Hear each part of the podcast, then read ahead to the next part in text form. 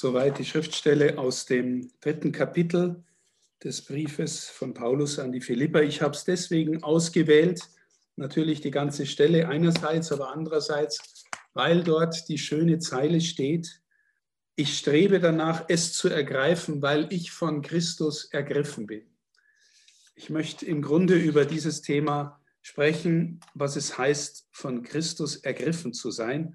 Und die Überschrift ist eigentlich wie, wir, wie ihr in der Mail auch gehört habt, die Faszination des Schönen.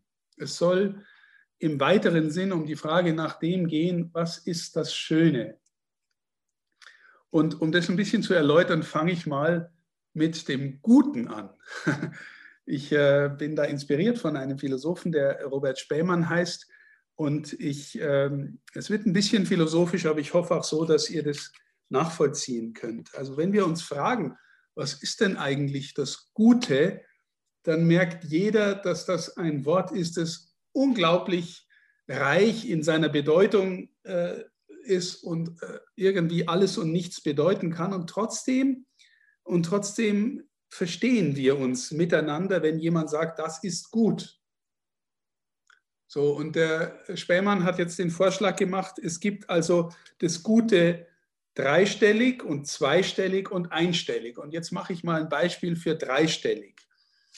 Ähm, wenn du deine Ausgaben verringern willst, dann ist es gut für dich, wenn du ein Ausgabenbuch führst.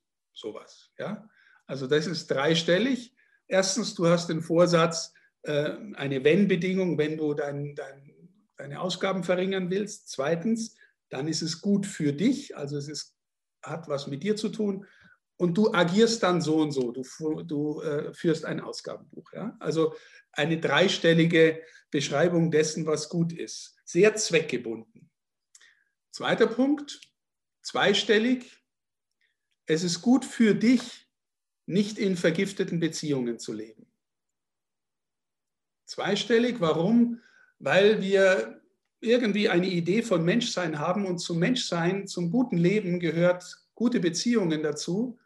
Und deswegen muss man das auch nicht weiter erklären. Es ist gut für dich, in guten Beziehungen zu leben oder nicht in vergifteten Beziehungen. So. Und jetzt einstellig.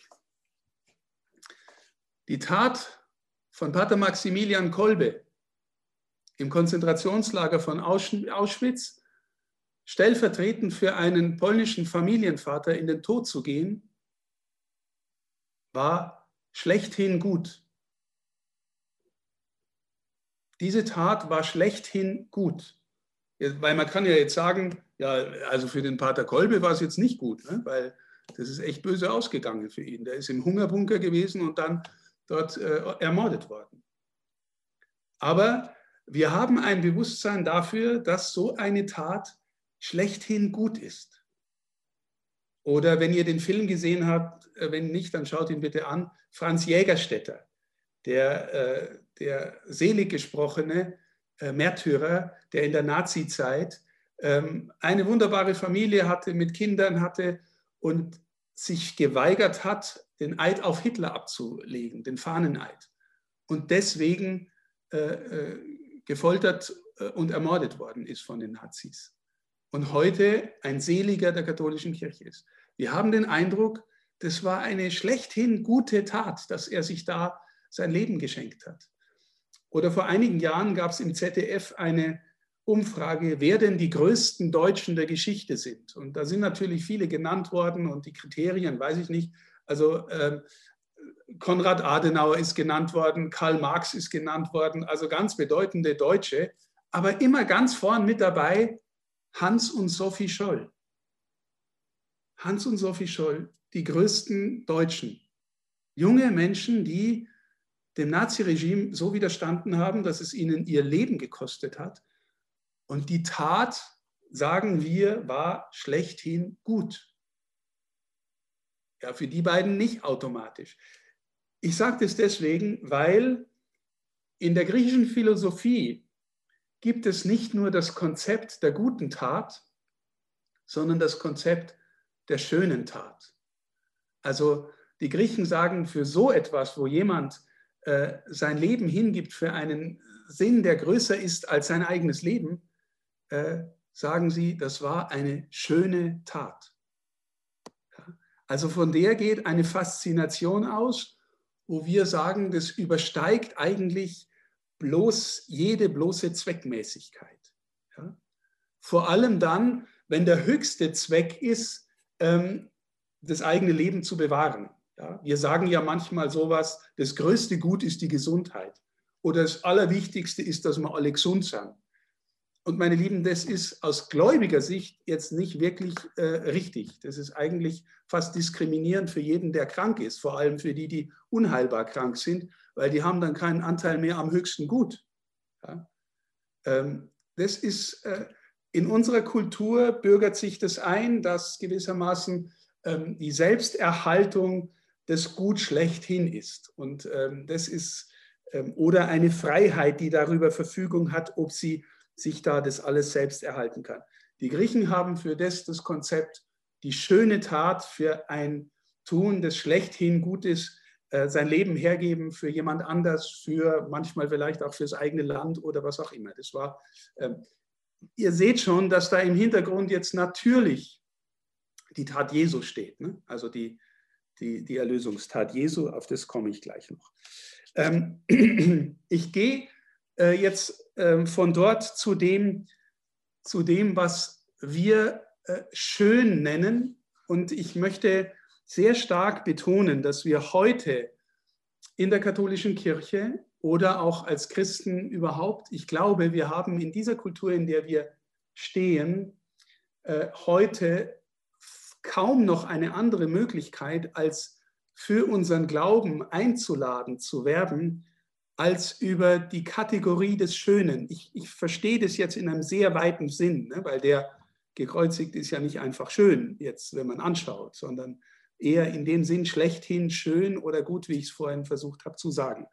Aber nochmal, ich versuche das in einem weiteren zu erklären, weiteren Sinn zu erklären, ähm, weil ich glaube, wir Christen sind ja verdächtig, dass wir immer zuerst mit der Moral kommen oder mit dem Dogma. Ja? Also äh, Moral ist, du darfst keinen Sex vor der Ehe haben und du sollst am Sonntag in die Kirche gehen und äh, äh, du, du musst dieses und jenes machen und jenes und darfst du nicht machen, dann bist du ein guter Christ. Und Dogma ist, ja, wir glauben an die Trinität und wir glauben, dass die Mutter Gottes Jungfrau war und, und all solche Sachen. Und wenn wir zuerst mit Wahrheit und Moral kommen, dann ist das Thema in dieser Gesellschaft, die äh, relativistisch ist und individualistisch ist, komm, bleib mir doch vom Leib mit deiner Wahrheit, das glaubt eh keiner mehr. Oder Dogma ist ja ein Schimpfwort, ne? also sei nicht so dogmatisch, dann bist du in quasi schon böse, wenn du Dogmatiker bist. Ähm, oder mit Moral, jeder soll doch nach seiner Fasson leben dürfen, wie er mag. Ja? Deswegen nicht, dass die beiden Dinge unwichtig wären. Ihr werdet schon sehen. Ne? Also äh, Wahrheit und äh, was ist gut, was ist Moral, ist wichtig. Aber wir, wir glaube ich, können heute nur noch Menschen oder überwiegend, mancher, mancher lässt sich auch von Wahrheit zuerst ansprechen, aber überwiegend mit dem Thema Faszination dessen, was schön ist und, und am besten auch was schlechthin schön ist. Aber vielleicht mal angefangen mit einem weiten Sinn von schön oder faszinierend? Was begeistert dich? Was findest du anziehend? Ähm, da kannst du vermutlich für dein Leben ganz viele Beispiele finden. Und äh, ich mache jetzt mal ein äh, Beispiel, das äh, aus meinem eigenen Leben kommt. Äh, auch deswegen, weil ich glaube, Schönheit zieht dich ist in der Lage, dich aus dir selbst hinauszubringen und über dich hinauszubringen und was an, in was anderes hineinzuziehen. Also, ich habe als kleiner Junge ähm, erkannt, äh, wie schön Fußball ist. Ja? Also ich habe, äh, wir haben, ich war neun, wo wir die äh, Fußball-Weltmeisterschaft äh, in Deutschland angeguckt haben und unsere Nachbarn hatten zum ersten Mal einen Farbfernseher. Ja, unglaublich. Farbfernseher und wir saßen alle und ich habe eigentlich nicht so viel kapiert, nur alle haben gejubelt und alle fanden Gerd Müller großartig und, äh, Und das hat einen Sog entwickelt, dass ich gewissermaßen sofort angefangen habe, äh, nach dem Spiel draußen zu kicken. Und, äh, und von da an wollte ich Fußball spielen lernen. Und von da an wollte ich, dass mir das jemand beibringt, wie man das macht, wie man Ball stoppt, wie man dribbelt, wie man, äh, äh, weiß ich was, einen Pass spielt und wie man den Ball ins Tor haut. Und, äh, und dann wollte ich natürlich darin gut werden. Ja, ist ja klar. Du willst es ja gut spielen. Und dann, um gut zu spielen, musst du die Regeln kennen. Ja? Du darfst den anderen nicht umhauen. Es gibt einen Einwurf, wenn der Ball rausfliegt. Ja? Es, äh, Tore werden gezählt. Es geht ums Gewinnen. Ja? Okay, jetzt Faszination, die Schönheit des Spiels. Dann lässt du dich darauf ein und kapierst, okay, da gibt es irgendwas, äh, um gut zu sein. Ja? Die Moral kommt dann, was muss man machen, um darin gut zu sein? Jetzt nicht nur in, in, im Moralischen, sondern vielleicht auch in dem, ja auch, ne? man muss fair spielen und so. Und dann kommen die Regeln. Das heißt, Schönheit, gut sein, Wahrheit. Ja? Die Leute haben von uns Katholiken den Eindruck, wir kommen zuerst mit Wahrheit oder mit Regeln. Und da haben wir noch nichts von der Faszination erzählt. Versteht ihr? Aber das Spiel war für mich in dem Augenblick, wo ich fasziniert war, so wichtig, dass mich das hat äh, letztlich mein Leben verändert und bereichert. Das Spiel hat am Ende was mit mir gemacht und nicht ich nur was mit dem Spiel. Ja?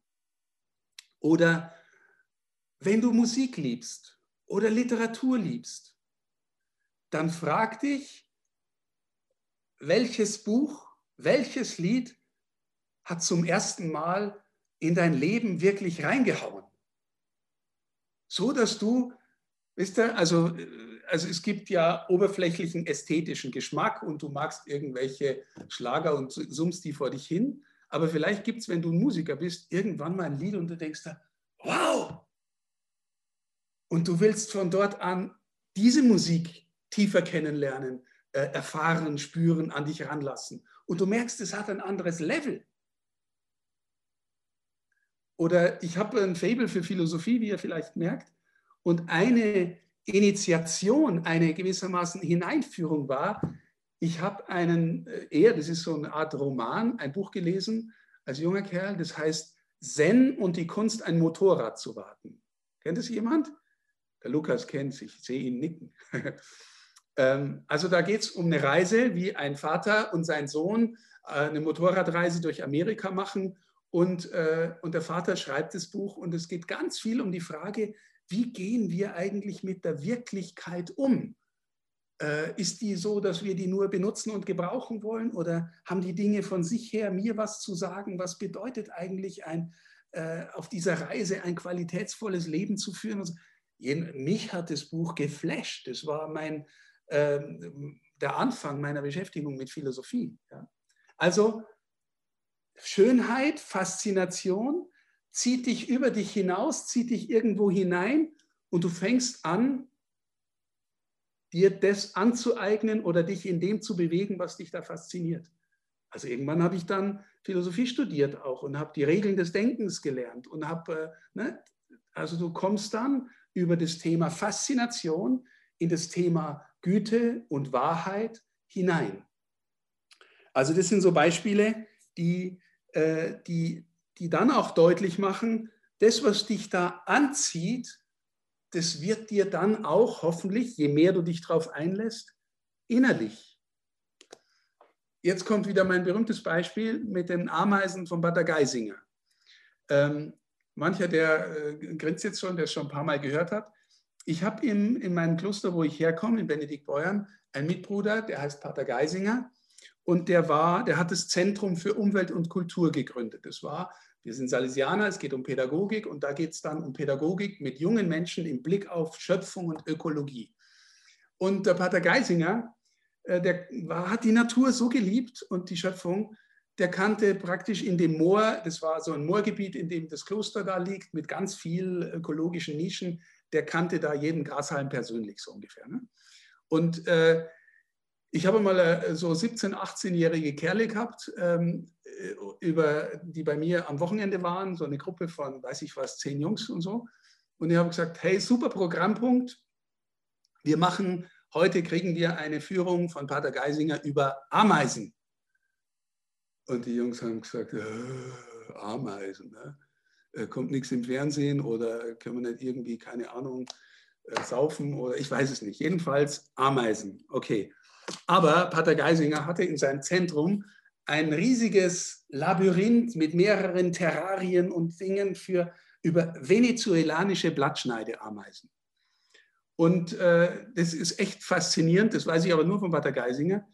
Die haben äh, einen so ausdifferenzierten Staat, die haben 60 Berufe oder 60 Funktionen oder noch mehr. Ja? Da gibt es die, die den Müll einsammeln, da gibt es die, die auf die Jagd gehen, da gibt es die, die sich um den Kompost kümmern, da gibt es die, die Königin begatten. Und, also es ist unglaublich, die Krieger und so. Und ähm, also unsere tolle Waldameisen, die wir da mal, manchmal sehen wir ja im Wald so einen Hügel von Ameisen und wir denken, Wahnsinn, die sind Neandertaler im Vergleich zu venezolanischen Blattschneideameisen von der äh, Entwicklung ihres Staates her. Hängt wahrscheinlich damit zusammen, dass die Evolution bei unseren Ameisen durch die Eiszeiten äh, unterbrochen worden ist und die nie und deswegen so ausdifferenziert sind. Okay, warum erzähle ich das? Weil ähm, die Jungs dann nach zwei Stunden Vortrag über Ameisen äh, danach, oh, geil, Ameisen! und waren also total fasziniert weil der Pater Geisinger über Ameisen reden konnte, wie noch nie ein Mensch zuvor über Ameisen geredet hatte. Voller Leidenschaft und Liebe und Begeisterung. Warum sage ich das? Weil wenn die Faszination des Schönen dich anzieht, dann fängt sie auch an, dich zu formen und du bekommst ein, einen Ausdruck dafür, eine, eine Fähigkeit, die Dinge zu zeigen, dass, die, dass das auf der einen Seite was ganz Objektives ist. Ja? Wir, haben, wir haben alle verstanden, das, was der Pater Geisinger über Ameisen sagt, das, das stimmt. Ja? Das, und das Zweite, was wir verstanden haben, ist es, dass es trotzdem ganz subjektiv ist. Das heißt, so wie der über Ameisen geredet hat, so konnte es nur der. Versteht ihr? Ich habe mir dann gedacht, äh, wenn ich nächste Woche die nächste Jugendgruppe da habe, äh, dann lasse ich mir von Pater Geisinger das Manuskript geben und sage alles ganz genauso, wie er es gesagt hat. Äh, und dann bin ich sicher, die Jungs hätten nach zehn Minuten gemerkt, ich habe null Ahnung über Ameisen. Obwohl ich vielleicht dieselben Worte gesagt hätte. Steht ihr? Also, was will ich damit sagen? Äh, das, das die Faszination der Tiere, der Schöpfung, die haben ihn über sich hinausgebracht und haben ihn von sich her etwas gegeben, was sein Leben zutiefst bereichert und bestimmt hat, so dass er in einer Weise über die Tiere reden konnte wie, wie kein anderer. Und zwar ohne, dass es völlig subjektiv war und auch ohne, dass es, äh, und, und trotzdem war es ganz subjektiv und es war ganz wahr auch gleichzeitig. Ne? Also in einer in der Liebe zu den Dingen um der Dinge willen, zu den Geschöpfen um der Geschöpfe willen, versöhnen sich Subjektivität und Objektivität. Ja? Ganz wichtiger Punkt. Ähm, also Schönheit, Atmosphäre, Faszination bringt dich über dich hinaus und hilft dir, dein Leben neu zu machen, ja? neu zu und das, das für mich Wichtige ist dann immer gewesen im Nachhinein, es geht nie einfach nur ums Argument. Jetzt kommen wir mal zum anderen Beispiel. Ich habe wirklich schon ein paar Leute erlebt, die aus, als Nichtgläubige den Weg in unsere Kirche gefunden haben oder auch als evangelische Christen oder Freikirchler den Weg in unsere Kirche gefunden haben. Und ich habe am Anfang immer gedacht, ja, wir haben die besten Argumente. Also wir haben, äh, ich habe sauber Dogmatik studiert und kann Philosophie und kann die bequatschen und, äh, und habe geredet und geredet und habe mir gedacht, ja, es ist doch jetzt evident, dass unseres stimmt.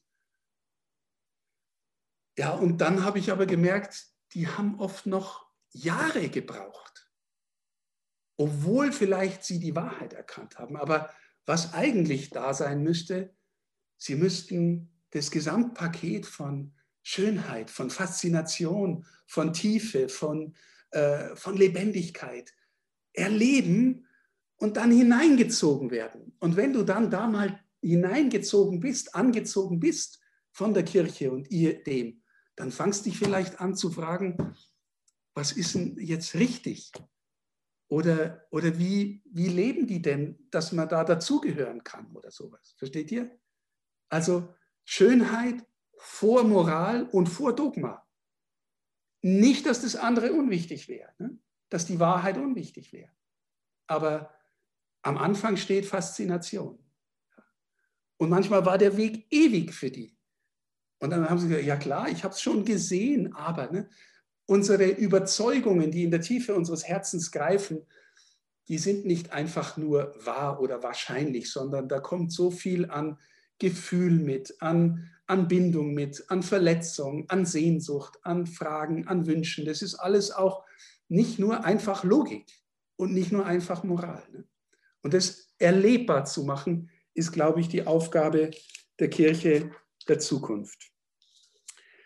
Deswegen, also Schönheit, Faszination zieht dich über dich hinaus und gibt dir die Möglichkeit, dich zu verändern und neu zu werden und dein Leben neu zu lernen.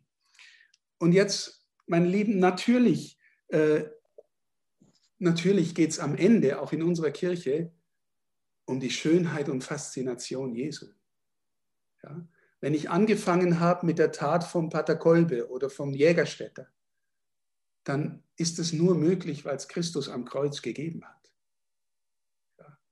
Das ist die, die schönste Tat schlechthin, obwohl das Kreuz grausamste Folter und Martyrium ist. Aber es ist die schönste Tat, die je ein Mensch äh, äh, getan hat.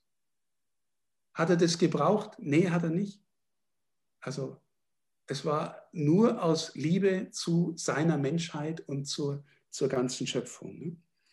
Ich, ich, weiß nicht, vielleicht habt ihr, vielleicht habt ihr im, im Johannesevangelium mal gelesen, ähm, da gibt es die Stelle, wo Jesus äh, ähm, Brot geteilt hat, ausgeteilt hat und viele Menschen genährt hat mit Brot. Und dann suchen sie ihn und finden ihn und am nächsten Tag sagt er dann, Amen, ich sage euch, ihr sucht mich nicht, weil ihr Zeichen gesehen habt, sondern weil ihr von dem Brot gegessen habt und satt geworden seid. Ja?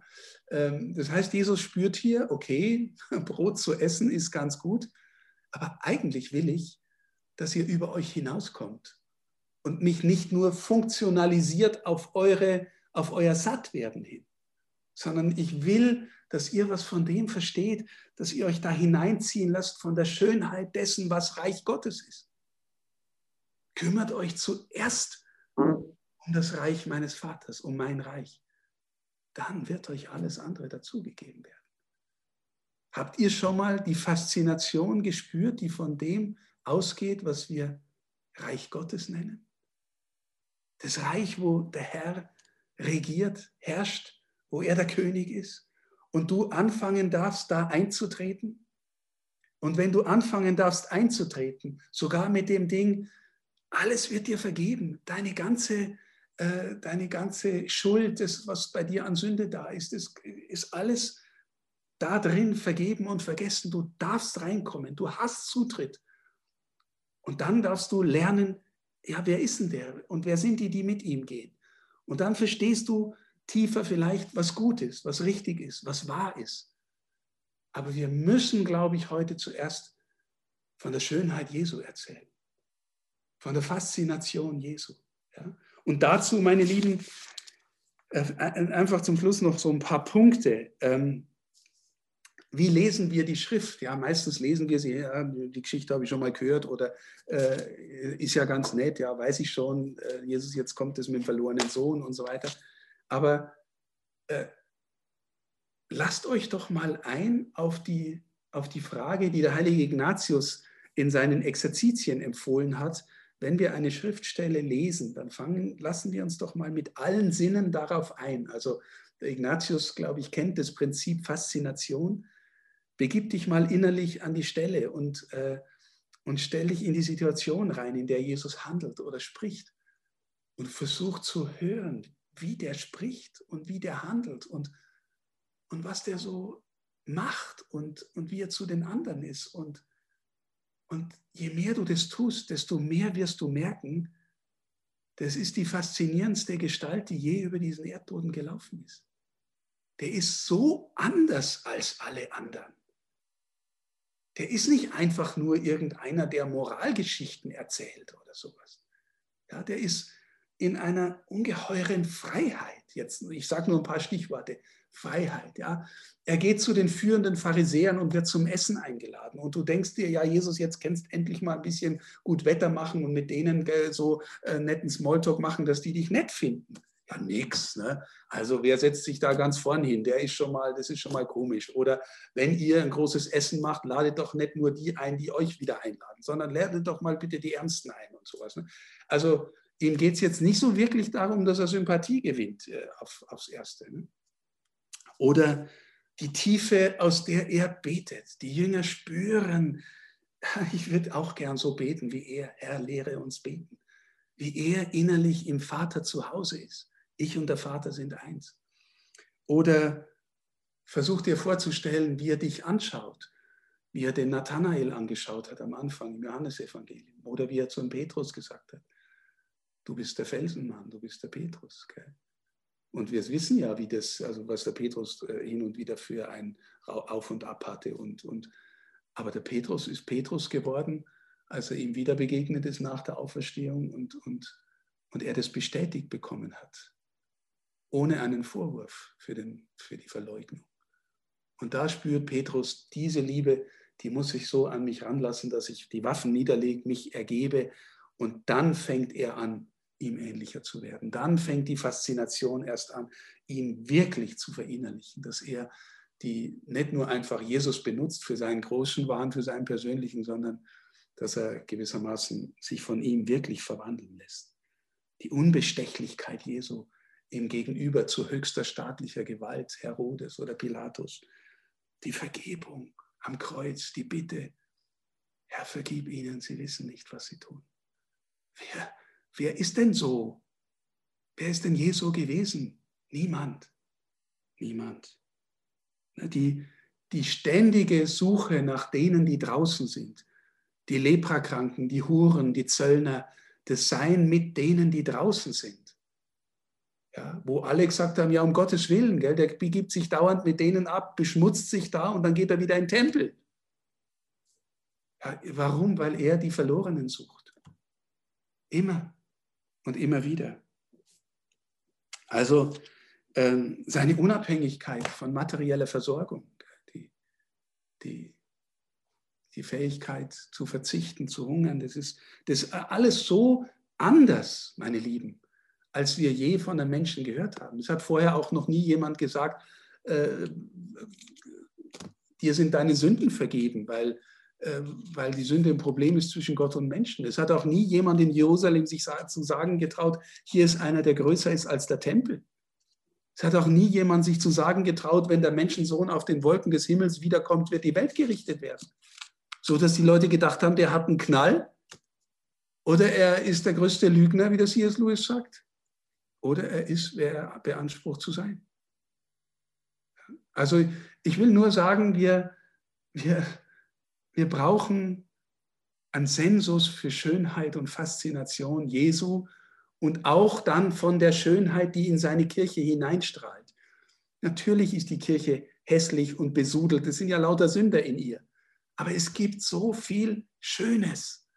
Schau unsere ganze Kunst, schau den Passauer Dom von außen an und denkst, wow, warum das? Ja, weil Gott groß ist und, das, und die Menschen ihr Schönstes und Bestes hinein investiert haben. Schaut die Musik von Bach und von Mozart an. Schaut die christliche Literatur an. So viel Schönheit. Raphael hat die Mutter Gottes gemalt und es Jesus gegeben.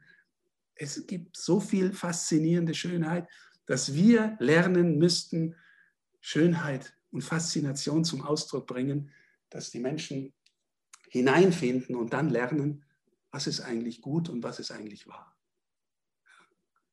Und in diesem Sinn lade ich euch ein, machen wir uns auf die Reise von Schönheit und Faszination.